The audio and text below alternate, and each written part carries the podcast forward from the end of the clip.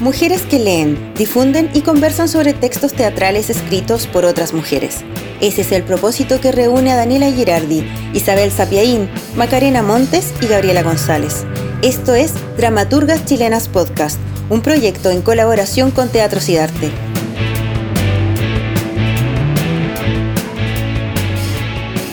Hola, bienvenidas y bienvenidos a un nuevo capítulo de este podcast dedicado a leer, conversar y comentar textos escritos por dramaturgas chilenas. Estamos iniciando nuestro cuarto episodio, estamos muy, muy felices.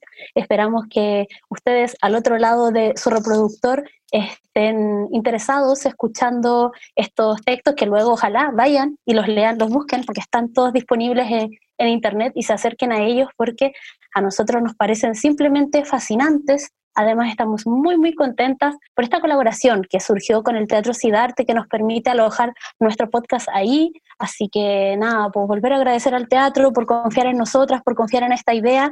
Y el día de hoy vamos a hablar de un texto que a la mayoría de este equipo podcast las vuelve locas, eh, y es por eso que decidimos hablar de eso, pero antes voy a presentar y saludar a mis compañeras. Macamontes, querida, ¿cómo estás? Bienvenida. Hola, muchas gracias Gaby. Muy feliz también de participar ya en esta cuarta versión, este cuarto programa. Muy contenta. Isa, ¿cómo estás tú? Bienvenida. Hola Gaby, muchas gracias. Eh, hola queridas también. Eh, bueno, estoy muy bien y también contenta de poder conversar hoy día de dramaturgia. Hola Dani, bienvenida. Hola Gaby, hola también a la Maca y a la Isa. Feliz de estar eh, nuevamente conversando acá de dramaturgia y además un texto que yo creo que es muy diferente de los textos que he leído anteriormente, así que estoy muy contenta.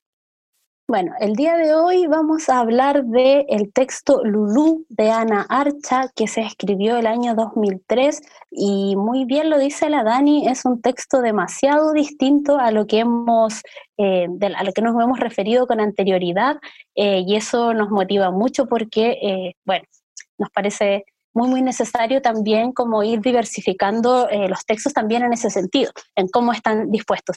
Pero ya como es una formalidad, en este podcast partimos hablando de quién es la autora y un poco esbozando de qué se trata la obra que vamos a comentar el día de hoy, Ana Archa es actriz, dramaturga, directora teatral e investigadora. Es oriunda de la localidad de Pitrufquén, en la novena región, lugar donde vivió desde niña experiencias artísticas que se relacionaban con los ritos sociales de su ciudad o el colegio, pero que tenían importantes tintes teatrales.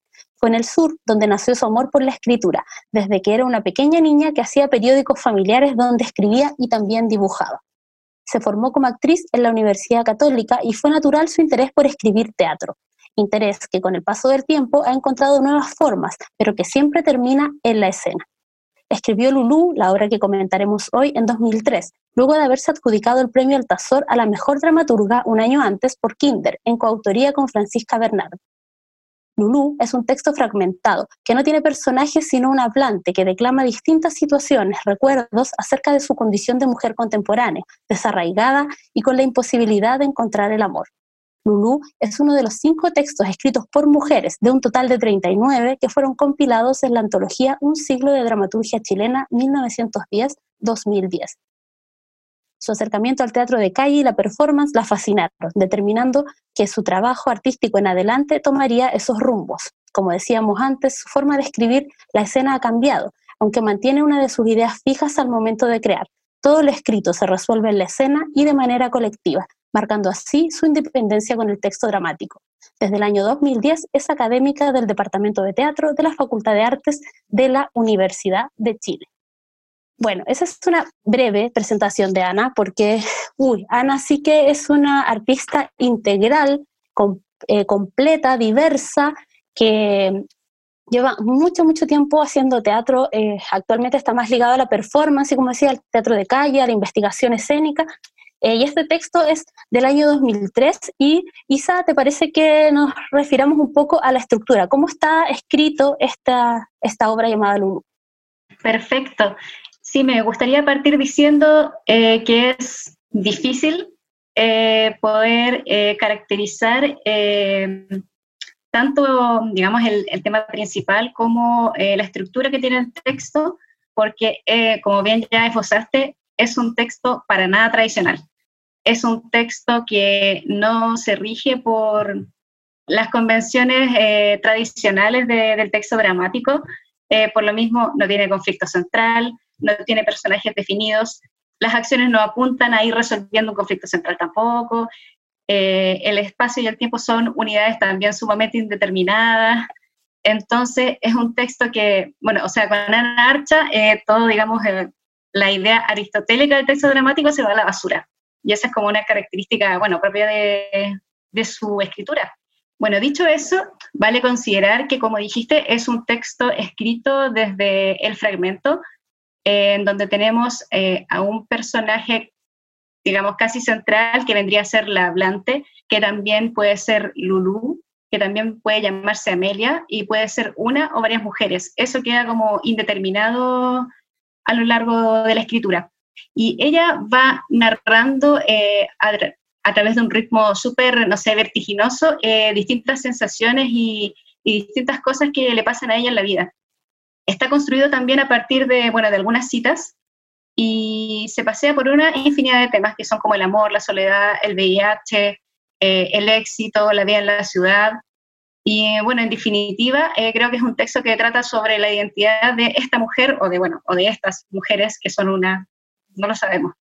Eh, a grandes rasgos está, bueno, lo que lo, lo, que lo articula es una escritura hecha emulando cómo estaban constituidos los CDs de música, que estaban hechos a partir de tracks. Como de cada canción era un track. Y aquí digamos que cada escena viene a ser un track. Entonces, eh, la obra eh, tiene 19 tracks que se van paseando como por distintas experiencias del hablante. Pues también, bueno, es importante decir, el texto, bueno, como les decía, no tiene esta estructura tradicional, por lo tanto, eh, casi no tiene diálogo. Hay una escena solamente en la que se focaliza en el diálogo, pero otros, otras escenas, o más bien otros de los tracks, son texto en prosa y fundamentalmente, o sea, fundamentalmente verso. O sea, de ahí podemos también después hablar un poco más. Es un texto que tiene como una, no sé, una super voluntad poética y también tiene eh, pocas acotaciones, que también creo que es una característica ya de la escritura de Ana Archa, pero las pocas que tiene eh, son bastante singulares, como podemos verlo más adelante. Eh, bueno, creo que eso sería a grandes rasgos la, estructura del texto y de la que podemos ir tomando distintos aspectos más, más acotados también. Bueno, propongo que empecemos, como siguiendo en esta línea de la estructura, hablar de la construcción de esta obra, de este texto dramático a través del fragmento.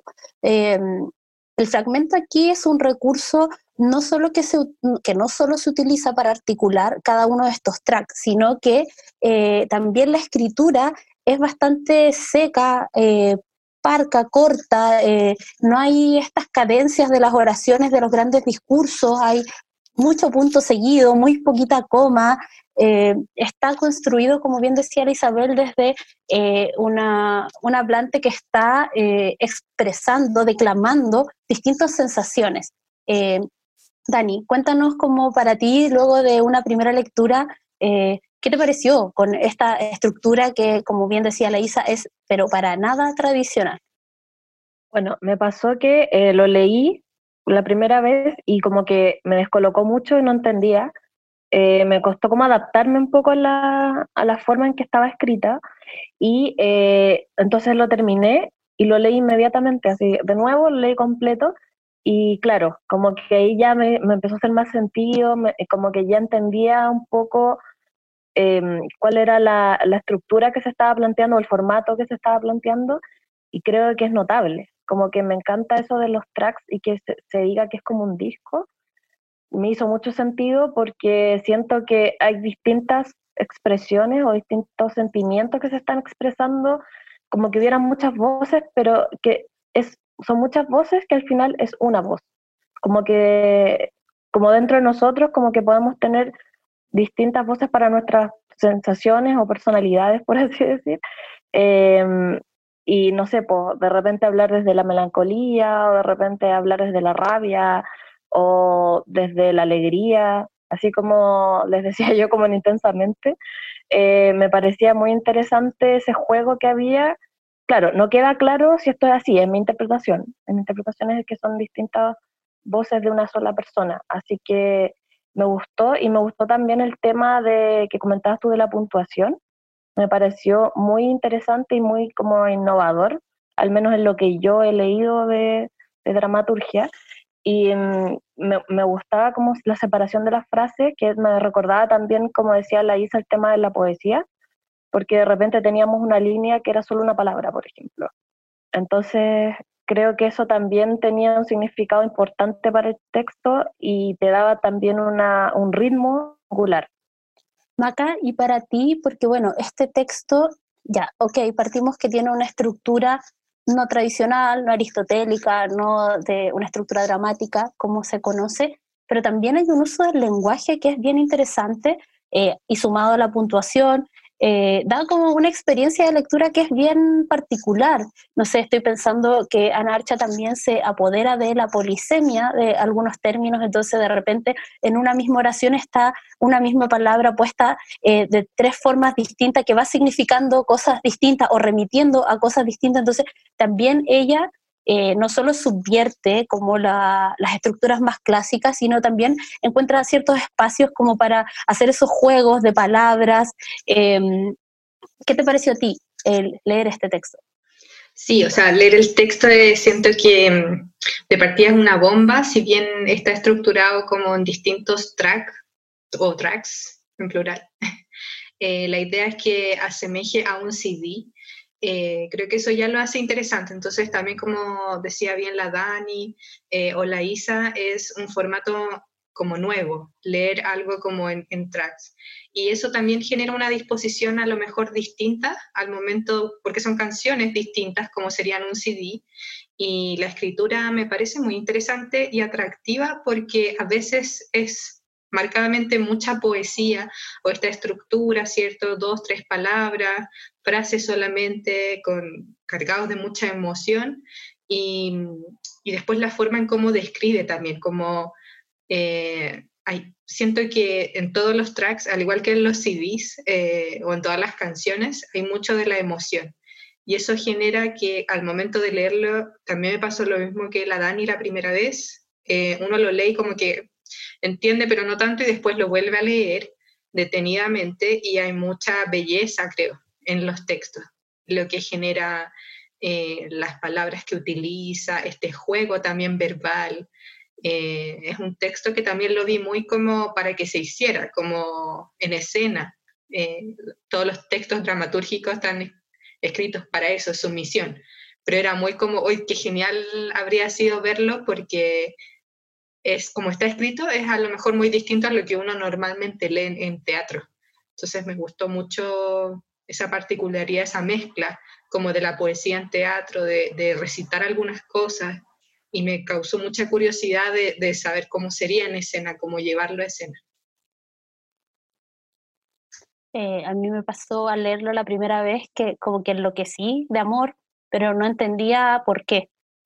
como que no podía explicar por qué me había gustado tanto, como que sentía que tenía tantas cosas como la estructura, el lenguaje, los temas, y que me quedaba como un poco corta de, de, ideas para poder explicarlo. Y bueno, también el texto plantea, eh, deja abierto algunos temas, como por ejemplo este de si es una, una mujer o un hablante eh, viviendo distintas situaciones, como lo había entendido la Dani, si son distintos personajes, eh, si es Ana Archa, a quien podemos reconocer en algunas cosas, como eh, el tema de que no viene de Santiago, el tema, bueno, de expectativa versus realidad, un montón de cosas pero sí hay una, idea que, te quiero pedir tu opinión respecto a em, una descripción que hace la investigadora Andrea Jeftanovich a propósito de esto y que tiene que ver con, em, que dice lo siguiente, que esto está compilado en la antología de dramaturgia chilena y que dice que, bueno, las escenas de Lulú se construyen a partir de múltiples frecuencias que narran una experiencia,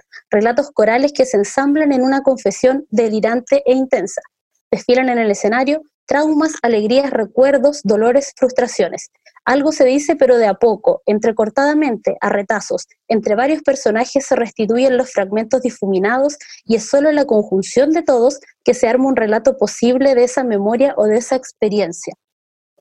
Preguntarte un poco por, eh, por esta idea de lo coral, ¿Te hace sentido? ¿Lo viste luego de tu lectura? Eh, sí, eh, lo que dices sí me hace mucho sentido porque justamente el texto como que viene a, hablar de, partida, ya la acotación inicial nos dice, como nos da una clave de lectura que es esta hablante, puede ser Lulú, puede ser Amelia o, o quizá quién puede ser. Y bueno, menos mal que el texto dice eso, porque si no sería aún mucho más caótico de entender.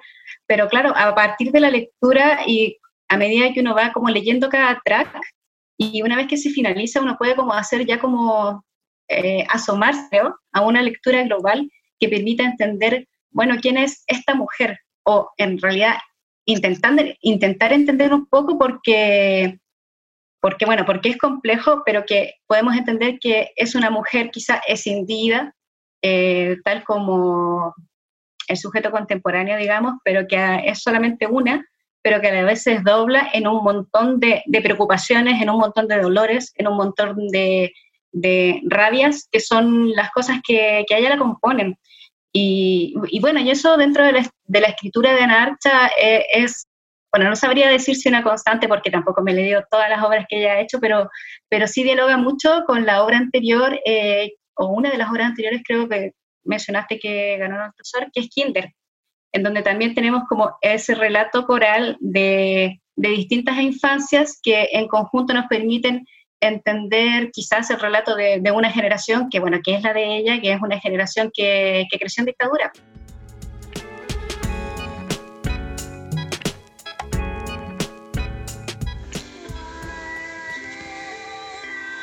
Lulú es un texto que yo escribí hace casi 20 años. Em, tenía aproximadamente 23 años y, y, fundamentalmente el texto nació por la necesidad de plantear algunas preguntas respecto de ciertas prácticas que veía que no estaban como demasiado abordadas, así como a nivel escénico. Em, específicamente estas prácticas tenían que ver con, por un lado, como las responsabilidades estatales, públicas y gubernamentales respecto a educación sexual y la propia vida y las propias prácticas. En ese momento se hablaba todavía mucho del VIH y el SIDA como una enfermedad muy asociada a los cuerpos homosexuales mayoritariamente hombres. Em, y mi propia mm, vida sexual era una vida sumamente abierta y promiscua y muy experimental. Mi, mi idea era, y bueno, sigue siendo, pero quizás con más responsabilidad en ciertos aspectos ahora, que el encuentro con otras personas era una experiencia de aprendizaje. Entonces yo no, cerraba eh, para nada esas posibilidades y así tenía una vida sexual muy abierta, muy libre, me relacionaba con gente de edades muy distintas, de oficios muy diferentes, de clases sociales muy diferentes y, de corporalidades muy diferentes. Y decidí escribir el texto para hablar de, de aquello, de de que las mujeres también somos promiscuas y también nos contagiamos y también contagiamos de em, diversas eh, cuestiones. Y que el VIH no era una enfermedad exclusivamente eh, del género masculino y para preguntarnos también qué pasaba ahí con, con las responsabilidades públicas de aquello. No ha cambiado mucho el panorama, pero quizás sí entre las propias comunidades nos vamos autoeducando de otras maneras para vivir la expansión de lo sexual de maneras en donde podamos tomar decisiones más conscientes respecto a la vida y la muerte implicado en aquello.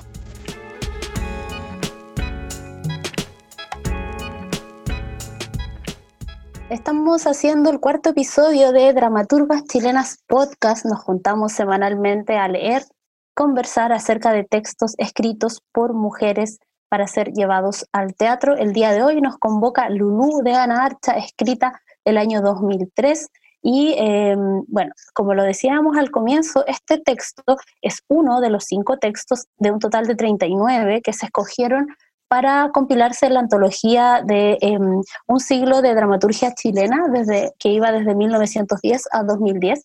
Solo cinco textos de mujeres fueron incorporados. Lulú es uno de ellos. Y bueno, Ana Archa es dramaturga.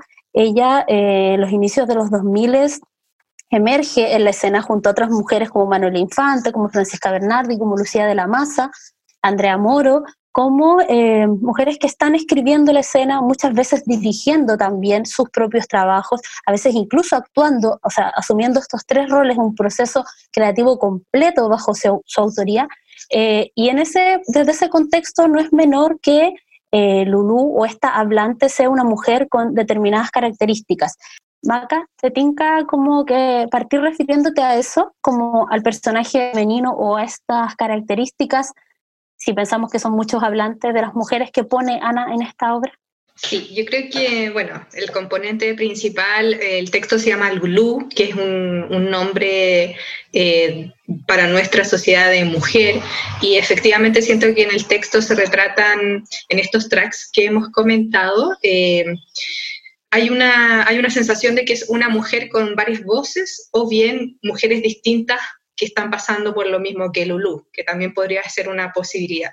Y creo que hay una mujer en donde quizás vamos a abordar en profundidad eh, más adelante, pero una mujer de la ciudad, una mujer, perdón, que va a la ciudad y que vive la ciudad, y por lo mismo también es un poco más frenética. Hay una mujer también eh, desesperada por tener una pareja, que creo que todas las mujeres, seamos homosexuales, o sea, seamos heterosexuales o homosexuales, han pasado por esa desesperación de, de querer estar con alguien más. Una mujer también que está muy dueña de casa, que es la clásica como que cocina y se va como para ese lado, eh, quizás a veces un poco un tanto obsesivo, toma este papel histórico, ¿cierto? En donde está cocinando mucho, una mujer, creo yo, muy transversalmente muy intensa. En todos los tracks se puede ver que está constantemente haciendo, tratando de, de liberarse de algo que no sabemos qué es, eh, en este tema también de la cocina o de los amores, como teniendo muchos amores, eh, teniendo a veces como obsesionándose con ciertas cosas, eh, una mujer muy acelerada, si pensamos en Lulu, pero creo que hay distintos frentes y distintas personalidades también que se puede ver en estos tracks y creo que como mujeres podemos vernos representadas en cada una de ellas o a lo mejor identificándonos en unas más que otras. Creo que también hay un tema que después la misma Ana reafirma al final y que también yo creo que vamos a hablar más adelante, que es el tema de, la mujer y el cuerpo, porque habla del SIDA, de, de su relación con el cuerpo, con la sexualidad, que es importantísima. Siento yo a veces que en la sociedad la mujer se ve más como ligada a lo corporal más que los hombres, en el sentido de que hay mucho prejuicio, pero también hay, hay un tema también como que es el templo de una, y, creo que se torna mucho, se ve mucho en el texto, esto de, de cómo el cuerpo también afecta las cosas que voy a hacer, de mi deseo sexual, de mis ganas de comer o de mis ganas de estar como meditabunda, etc. Creo que hay como una personalidad múltiple, pero creo que también es parte de lo que es ser mujer en una ciudad. El ritmo es distinto y también habla de lo que es ser mujer en, otra parte que no es una ciudad. También habla de la mujer que es de una región, en este caso del norte. Entonces también es alguien que creció, creció tal vez como una especie de precariedad o una diferencia muy brutal con una ciudad y que después se encuentra con una ciudad. Dani, eh, ¿te hace sentido pensar que, bueno, estas hablantes o esta hablante de la obra está cruzada por un tema de expectativas versus realidad? Y uno de los temas donde más evidentemente se ve esa distancia entre lo que se anhela y lo que se encuentra es el tema del amor, ¿no? Esta búsqueda o esta necesidad de encontrar el amor en una pareja. Estoy totalmente em, de acuerdo con lo que dijo la Maca en el tema también cuando mencionaba la ciudad y cómo es retratada un poco esta, esta mujer o estas mujeres. Eh, pero también yo lo que, la percepción que tengo yo y lo, lo, que, lo que entendí, me transmitió una constante insatisfacción, como, y como estar en un, como un estado un poco depresivo eh, porque hay una insatisfacción consigo misma, como con lo que ella es y como con lo que tiene. Entonces, por ejemplo, ella eh, cuenta cuando comienza el texto que eh, cocina para saciar un poco un hambre, pero dice que es un hambre distinta como el hambre de querer comer, pero que lo puede saciar cocinando porque es algo como mecánico para ella que puede mantener un poco esa ansiedad o puede eh, ocupar su mente en otra cosa. Y eh, también yo creo que se liga con el tema que decías tú, Gaby, del amor, porque ella habla en dos ocasiones específicas de, de relaciones. Habla de la relación con un hombre mayor que su padre y habla de un hombre que estaba que vivía al otro lado del río y me da la impresión de que ella también tiene una expectativa puesta en el amor, como un amor muy idealizado de un amor que la va a hacer sentir bien con ella misma, porque ella no se siente bien consigo misma. Quizás como, eh, quizás si alguien me ama, me voy a poder amar yo, como que esa es la sensación que a mí me dio, porque de hecho eh, ella habla también en una parte de un sentimiento de vergüenza, de ver su cara reflejada en algo. Y también eso, como que todas esas sensaciones, eh, o sea, todas esas expresiones, perdón, me hacían pensar en eso, de que ella no estaba satisfecha consigo misma. Siempre quizás tenía un ideal de lo que era la vida, de lo que era la ciudad, de lo que era ella, y al no alcanzarlo o no ser lo que ella tenía en su expectativa, se deprime. Bueno, y en esta eh, situación de insatisfacción de la que hablaba la Dani, y que también eh, hilándolo con esta idea de la expectativa respecto a algo y finalmente la realidad, el tema de la ciudad eh, es otro de los temas donde se puede ver esa situación, porque esta hablante, eh, dice el texto que eh, viene de un pueblo del norte, que viene con muchas expectativas y que llegar a esta ciudad la pone como en una situación de ansiedad, de intensidad, también sus expectativas no son del todo satisfechas, la obliga a un ritmo al que no está acostumbrado Isabel, y eso también nos va hablando a lo largo de todos los tracks de una sensación de no pertenencia del hablante. Claro, porque creo que como ese, ese encuentro con la ciudad es también como un chocar con la ciudad que, o sea, que a mí me hizo como mucho sentido, como además viniendo del norte también, eh, que es como darte cuenta de que las cosas tienen un ritmo muy distinto, como que la gente tiene un ritmo distinto, los autos tienen un ritmo distinto, eh, caminar tiene un ritmo distinto, y, creo que ese ritmo en el texto eh, como, que, como que estalla y se vuelve sumamente rápido. Como creo que esa es como una palabra que puede definir a la escritura en este texto, que es como que y que se conecta con, con, lo que nos contaba la Dani de, de, la necesidad de cocinar. Es como, es un texto rápido porque la ciudad es rápida y porque es compulsiva también, como, como lo es la, la hablante, que por eso cocina, como por esa necesidad compulsiva de, creo, de, de ir como aplacando su ansiedad, que es algo que me parece que no lo logra.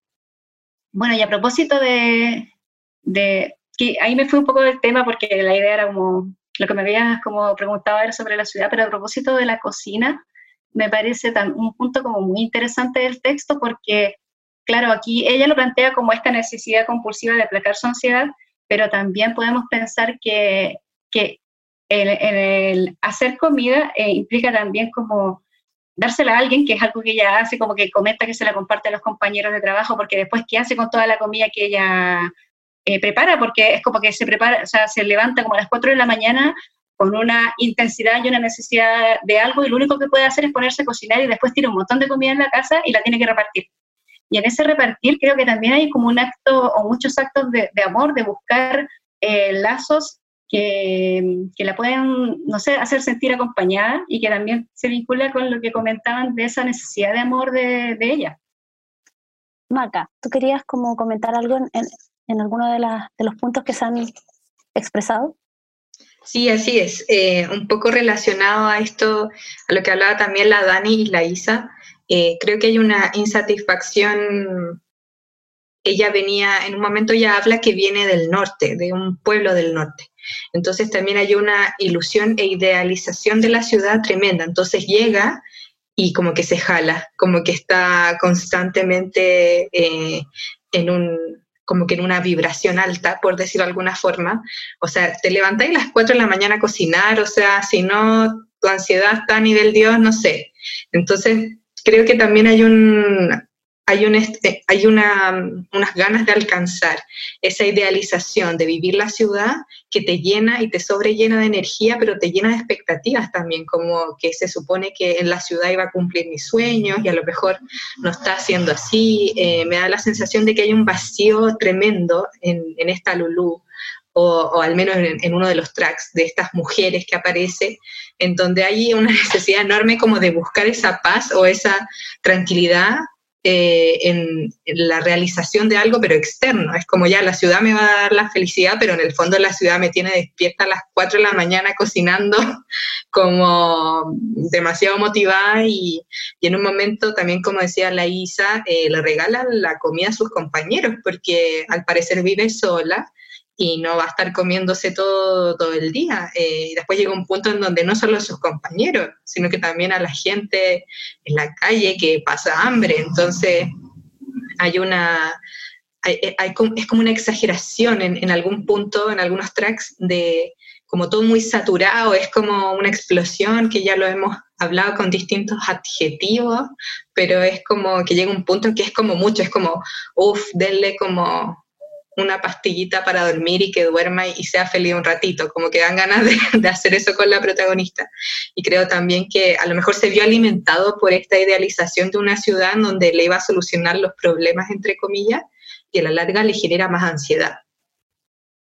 Yo quisiera como aportar en esa línea que estando en el contexto en el que estamos, donde eh, primero la crisis social y luego la, la pandemia han develado lo desigual que este país, que este país es, no puedo dejar de mirar esa, ese desarraigo, esa no pertenencia de la protagonista al venirse a la ciudad como un choque cultural también. O sea, estoy pensando que eh, si vives en un pueblo chico, como eh, se esboza en el texto, claro, y te quieres la ciudad te ofrece un montón de cosas que de hecho el mismo texto describe, que es como mejoras en educación, en vida social, en oportunidades, en actividad cultural, pero estar acá te representa un choque no solo por el ritmo de vida, sino también porque eh, la protagonista en esa track explica o esboza que, por ejemplo, ella no conocía un montón de referentes de cosas que tenían que ver con su círculo, con su contexto, que debía conocer. Y no sé, lo pienso en la educación, cuántas personas que vienen de determinados colegios llegan a la universidad y no cacháis nada de lo que cachan tus compañeros porque tuviste una educación súper super precaria también como esta idea del éxito que está, bueno, ahora tan arraigada en todo el país, pero tan concentrada en la región metropolitana, que vas a una entrevista de trabajo, tienes que mostrar una personalidad ganadora, te hacen un montón de preguntas que tú no entiendes por qué te están preguntando de ciertas cosas y no de cosas eminentemente con el trabajo que vaya a realizar. Entonces, también lo veo como políticamente como un choque cultural con una idea y una construcción de, de éxito, de instrucción eh, que no ocurre de la misma forma en todo el país. O sea, este país es muy desigual, la educación es el ejemplo más claro, pero, pero creo que cualquier persona que, que viene desde otro lado y se instala aquí, eh, le debe pasar algo muy parecido a lo que le sucede a la protagonista. Dani, querida. Sí, Gaby, que me encantó lo que dijiste porque también me, me hacía sentido, yo creo que, bueno, yo también soy de, de provincia y creo que por eso mucha gente se puede identificar con eso eh, al, al tener que vivir o trabajar o, estudiar en Santiago. Em, pero, es cierto, por ejemplo, lo que decías tú de las desigualdades también se da entre Santiago y las regiones. Entonces, ahí también hay una brecha muy importante. Pero también quería contar algo respecto a lo que dijo la Maca eh, de, la, de la cocina, que hay una parte que la encontré súper linda, que ella dice que ve la cocina como una terapia personal, como para no gastar plata en psicólogo, qué sé yo. Ella dice, yo cocino como terapia personal, pero también hay una parte en que ella eh, compara, o, o, el hablante compara eh, la cocina con el arte. Entonces me da la impresión de que también hay algo ahí de la autora, como de que su forma, como su cocina era escribir, ¿cachai? Como ella en vez de cocinar escribía y creaba. Y me parece que ahí se ve muy reflejada ella, o al menos es la impresión que me dio a mí que, que se estaba reflejando mucho en el texto.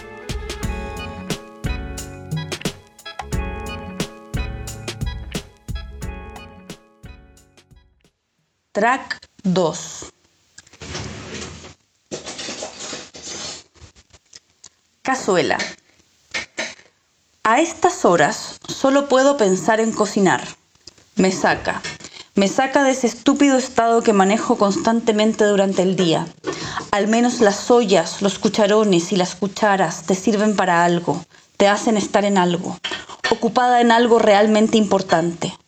Mover la mano en círculos dentro de una olla, en la mezcla bendita de un montón de productos animales y vegetales extraídos del súper del barrio. No puedo evitarlo, es compulsivo. Me levanto a las 4 de la mañana de golpe y me meto de cabeza como en picada, enzambullida en la olla. Y quisiera a veces, muchas de esas veces, ser yo la cabeza que se cocina. Pero no puedo, no puedo cortármela. Cada vez que lo intento, una parte de ella piensa y me dice, no, no puedes no me da el ángulo de las manos. Poseo una extraña elongación que no me lo permite.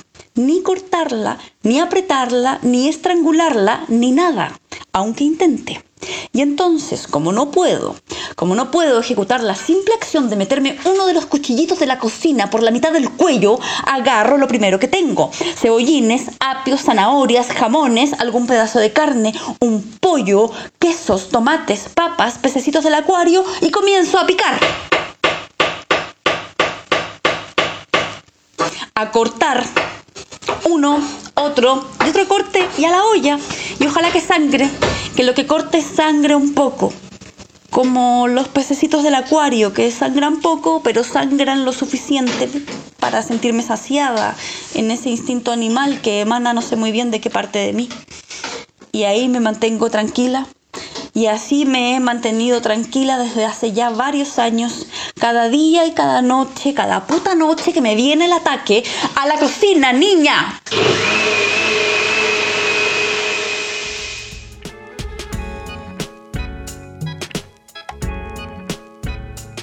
Estás escuchando Dramaturgas Chilenas Podcast. El día de hoy estamos conversando y comentando acerca de la obra Lulú de Ana Archa. Em, y ya, bueno, esbozamos un poco, nos referimos algo a la estructura, cómo está escrito el uso del lenguaje en esta obra, hablamos como de esta hablante y eh, la, la, sensación de no pertenencia, de, de eh, expectativa versus realidad respecto a dos ejes que cruzan mucho el texto, que tenían que ver con la ciudad y tenían que ver con el amor, esta, esta necesidad imperiosa de amar y ser amado, pero también hay uno de los tracks que específicamente nos interesa mucho hablar y que eh, es un poco distinto al resto de partida porque hay un personaje que tiene nombre, que es Amelia, eh, que pareciera ser otra hablante, pero ahí también queda como en este lugar de incertidumbre que el lector en este caso completa, que si es la misma hablante de los tracks anteriores o es otra diferente pero a través de la historia de Amelia, que es una mujer que se, que se define como en el texto como una mujer exitosa, bonita, entretenida, como con cierta capacidad económica para viajar, que se divierte, eh, muy promiscua, eh, se pone el tema del VIH, porque Amelia se ha contagiado de VIH y cita a todos los amantes de los que tiene recuerdo para contarles esta situación y también para saber quién fue el que la contagió. Y nos parece muy interesante porque eh, la autora ha, declarado en el prólogo de, esta, de este texto que decidió incorporarlo porque el tema del VIH en el 2003, estamos hablando que se escribió esta obra, era aún muy tabú respecto a, em, a la idea de que solo se contagiaban los homosexuales. Entonces aquí hay también como una situación de hacerse cargo, si queremos decir, como de problematizar, como el tema de que finalmente años después la Organización Mundial de la Salud daba cifras que casi la mitad de los contagiados de VIH son mujeres, muchas de las cuales se contagian estando en un matrimonio, estando en una relación estable. Entonces, eh, nos parece como muy interesante ese gesto y bueno, quería partir preguntándote, ¿a ti, Amelia, te resulta la misma hablante? ¿Te resulta un personaje distinto? Y bueno, ¿y qué, qué tan importante te parece como este, este tema en, la obra? Sí, eh, bueno, a mí me pasó que todo el rato sentí que, que era la misma persona, sobre todo hay, hay, un momento de la obra en donde la protagonista dice mi nombre es y queda como un vacío.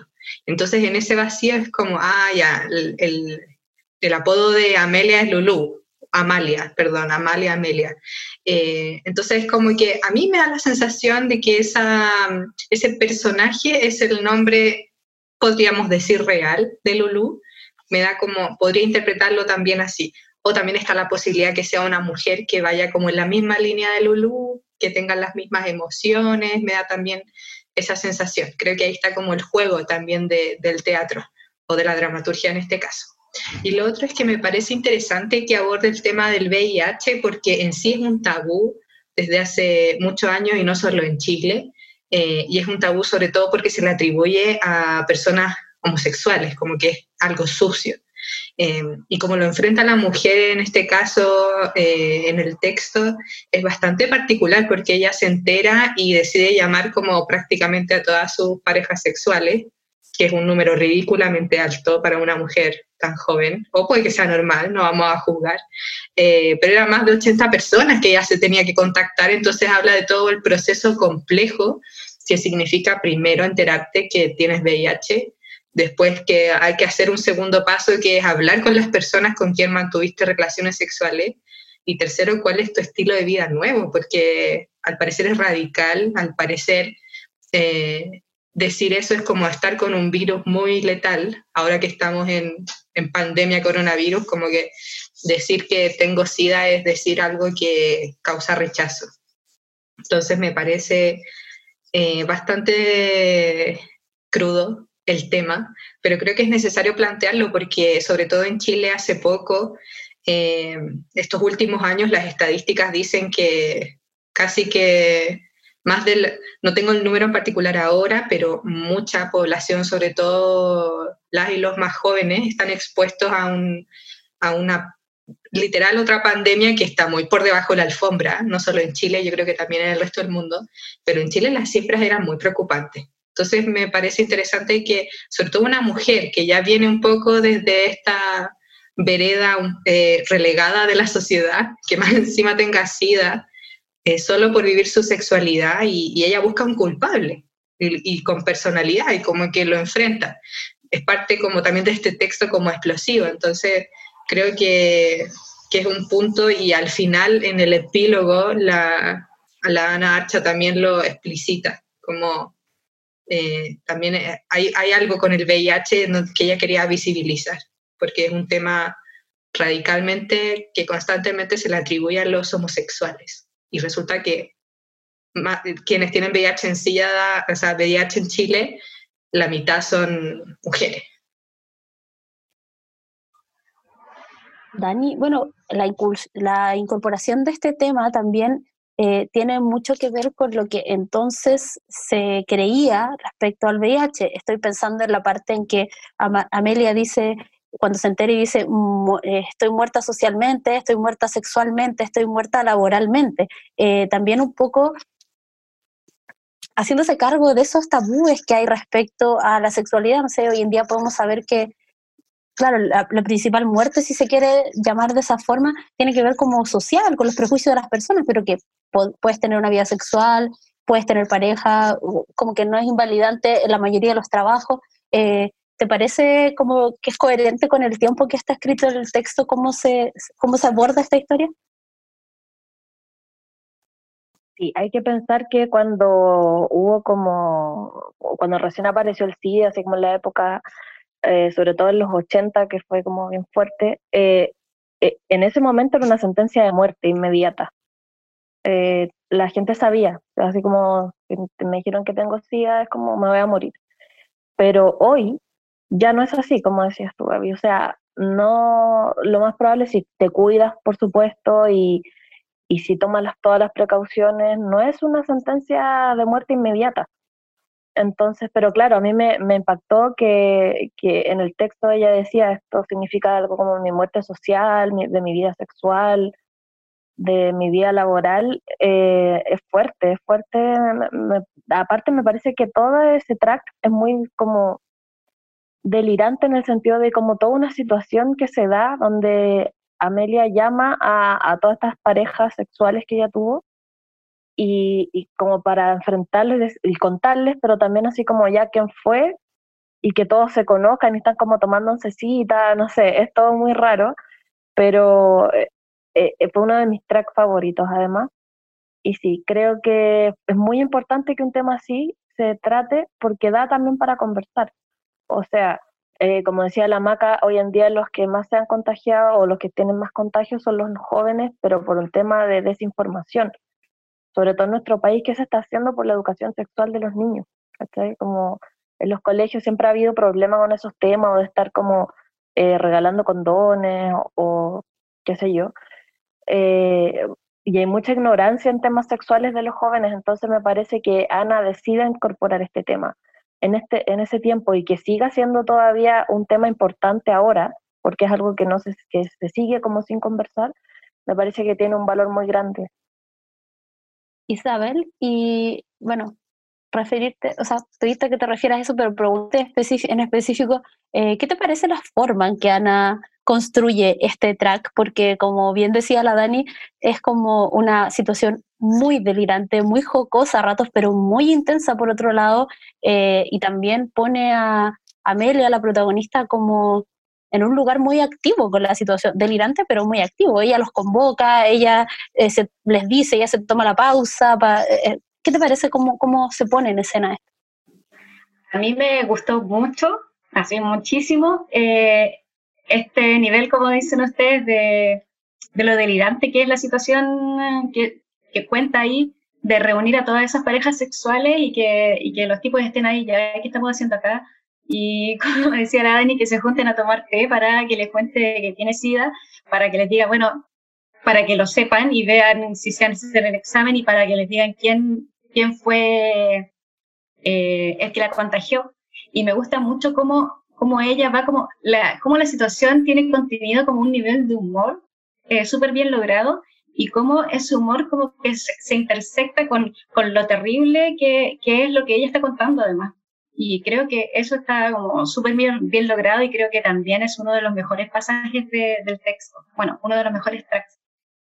Bueno, a propósito de, la escritura de Ana Archa, ya quizá no, no tan conectado con esta escena que tiene diálogo, eh, también me parece que, como habíamos esbozado ya, que es una escritura eh, súper poética y que, bueno, lo digo porque eh, cuando fui leyendo, a veces me, pasaba que sentía que eh, el texto tenía algunos vacíos y que no sabía cómo, cómo interpretar. Y al terminar y pensar, bueno, este es un texto como con esa voluntad tan, tan poética, tan expresiva, que se vincula también con, con lo que comentábamos de, de, la idea de la canción, de la idea de, de la canción dentro de un CD.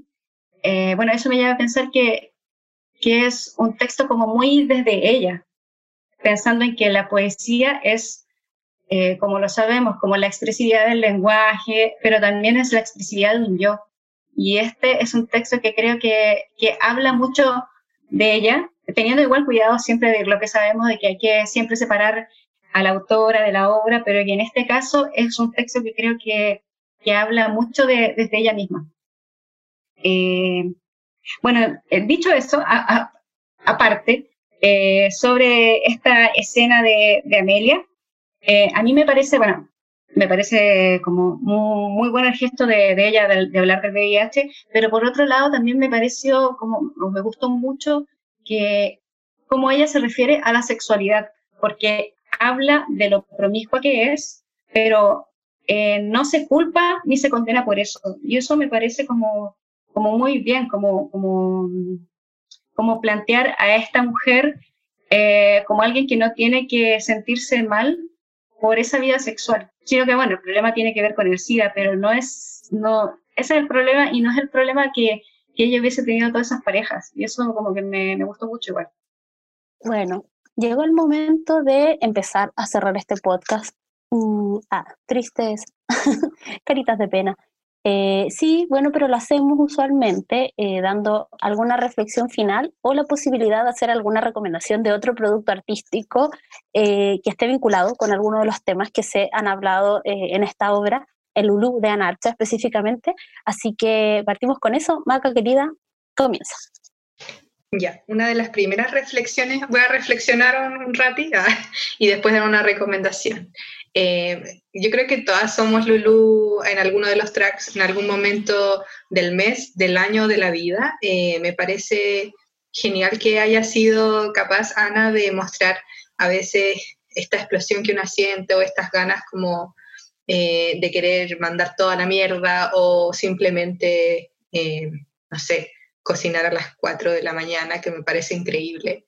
Eh, a veces a mí me han dado ganas de hacer eso y creo que es una locura y no lo hago, pero ella lo hizo. Entonces también hay un, hay harto como de escucharse, es como ya démosle, si quiero hacer esto, filo, eh, cero prejuicio ante eso. Si quiero cocinar 10 toneladas, lo voy a hacer. Entonces me gusta mucho también esa necesidad de liberación y creo que todas hemos pasado por ese momento. esa es mi reflexión. Eh, y de recomendación me gustaría mm, contarles que hace poco vi la película Frances Ha, que está bajo la dirección de Noah Baumbach, espero haberlo dicho bien, y el guion es de Greta Gerwin y también de Noah. Em, es una película de una mujer que también vive en la ciudad, intenta lidiar con ella misma, con su soledad, eh, a raíz de amistades que se van escapando, a raíz de compañeros y compañeras de casa que ella tiene que ir cambiando de departamento en una ciudad muy ajetreada como Nueva York. Y me parece que su búsqueda es muy interesante porque es muy contemporánea también. Creo que tiene muchos match o muchas coincidencias con Lulu. Eh, y es interesante la forma en cómo está dirigida también, que es el mismo director de Historia de un matrimonio que fue nominada también, no sé si a un Oscar, pero a un premio grande importante un Oscar, si me confirman aquí por interno. Así que sí, véanla, recomendadísima, la actuación es muy buena, la dirección es, es, es, muy, es muy femenina, a pesar de que es un hombre, de hecho yo pensé que era una mujer, eh, y creo que es una película que retrata eh, lo que es ser una mujer en una ciudad. Por acá estamos tomando nota de todas las recomendaciones, eh, porque están muy interesantes, al menos como las están describiendo. Isa, te toca. Es tu turno de hacernos alguna recomendación alusiva a los temas de los que hemos hablado hoy a propósito de Lulu de Anarcha. Eh, bueno, a mí me gustaría recomendar eh, una serie que se llama eh, Fleabag. Bueno, no sé si se pronuncia así, pero se escribe Fleabag.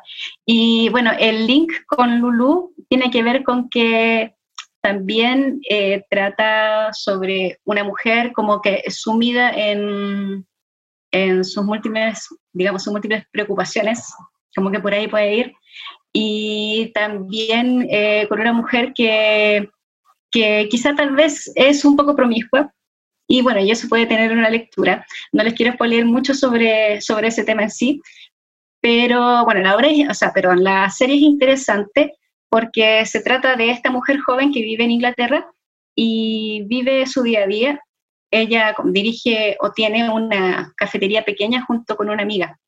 Eh, es un personaje muy irreverente, que puede ser muy desagradable, que puede ser muy hiriente, eh, que puede también ser muy provocadora, pero a la vez es eh, muy divertida y muy inteligente también. Bueno, la serie como que va contando, eh, como, no sé, ciertas aventuras sexuales de ella, cómo se lleva con su familia, que no, que con ningún miembro de su familia tiene una muy buena relación, quizás salvo con su hermana, pero entre medio además se va eh, mostrando cómo ella está destrozada, cómo tiene eh, como su, su, vida destrozada por una pérdida muy reciente que, que no es capaz de procesar y como quizá, no sé, como ciertas aventuras sexuales o cierto, o cierto nivel de, de, a ver, de, frases molestas que ella puede decir tienen que ver con ir ocultando a lo mejor ese dolor. Eh, bueno, me parece que es una serie muy buena, ah, además porque la, la protagonista eh, usa ese recurso muy teatral de, de, la parte, como de interrumpir lo que está sucediendo y hacerle comentarios al espectador generar una, y generar una complicidad. Y eso lo hace además como mucho más, mucho más entretenido.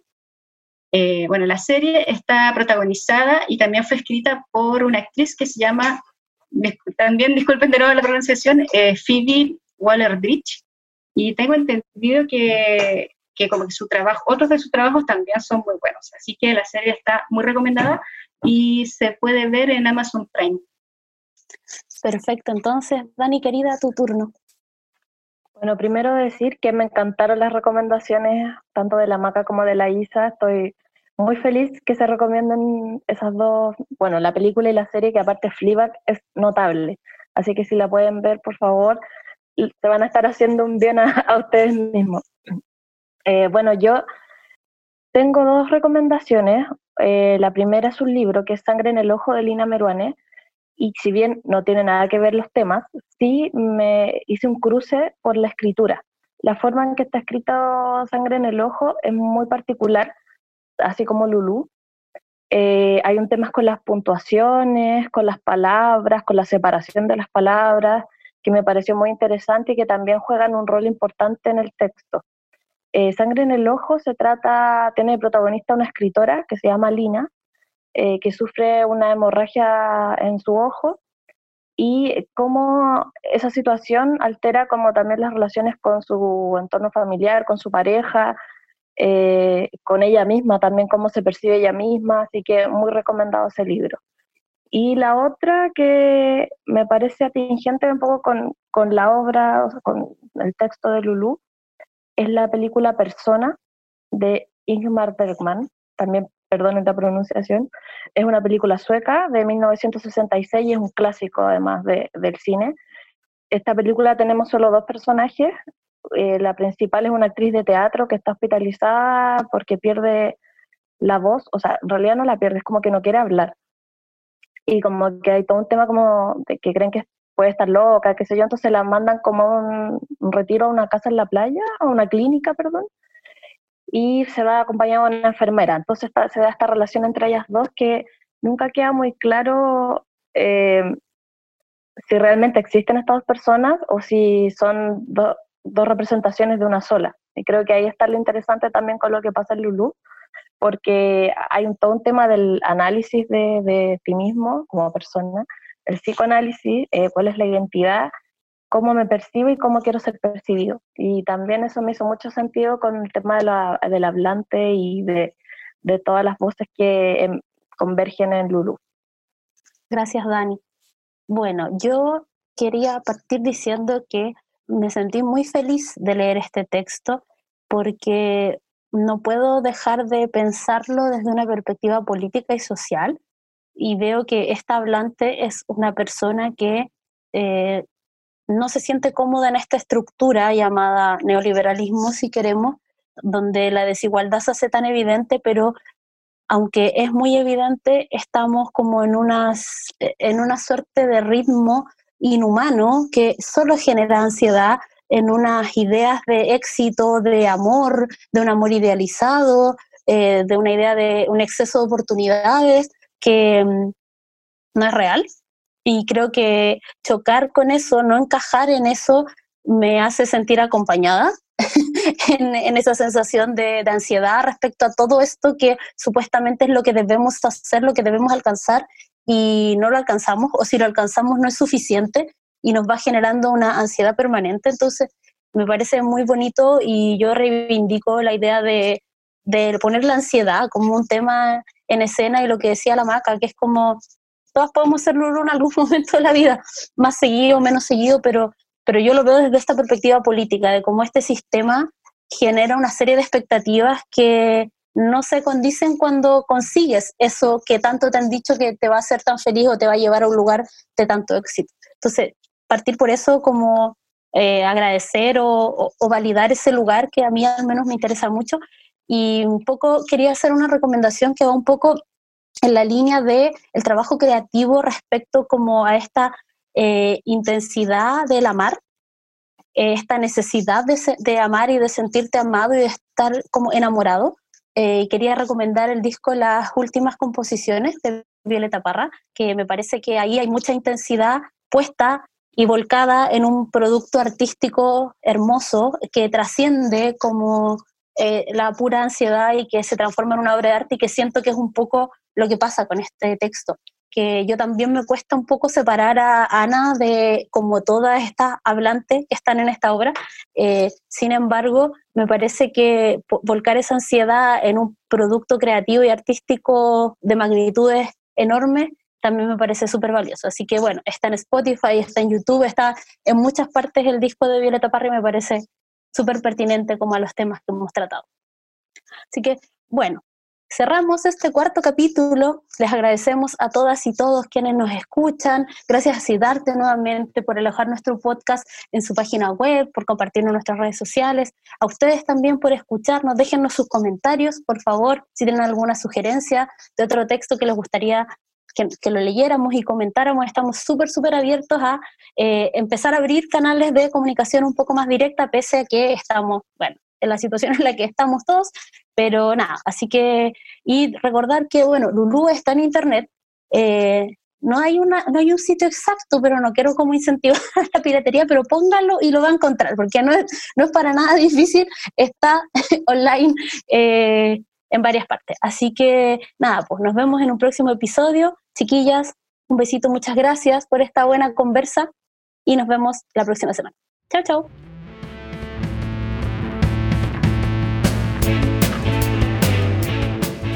Esperamos que hayas agregado un nuevo nombre a tu lista de libros para leer y disfrutar. No te pierdas el próximo capítulo donde seguiremos revisando textos de dramaturgas chilenas.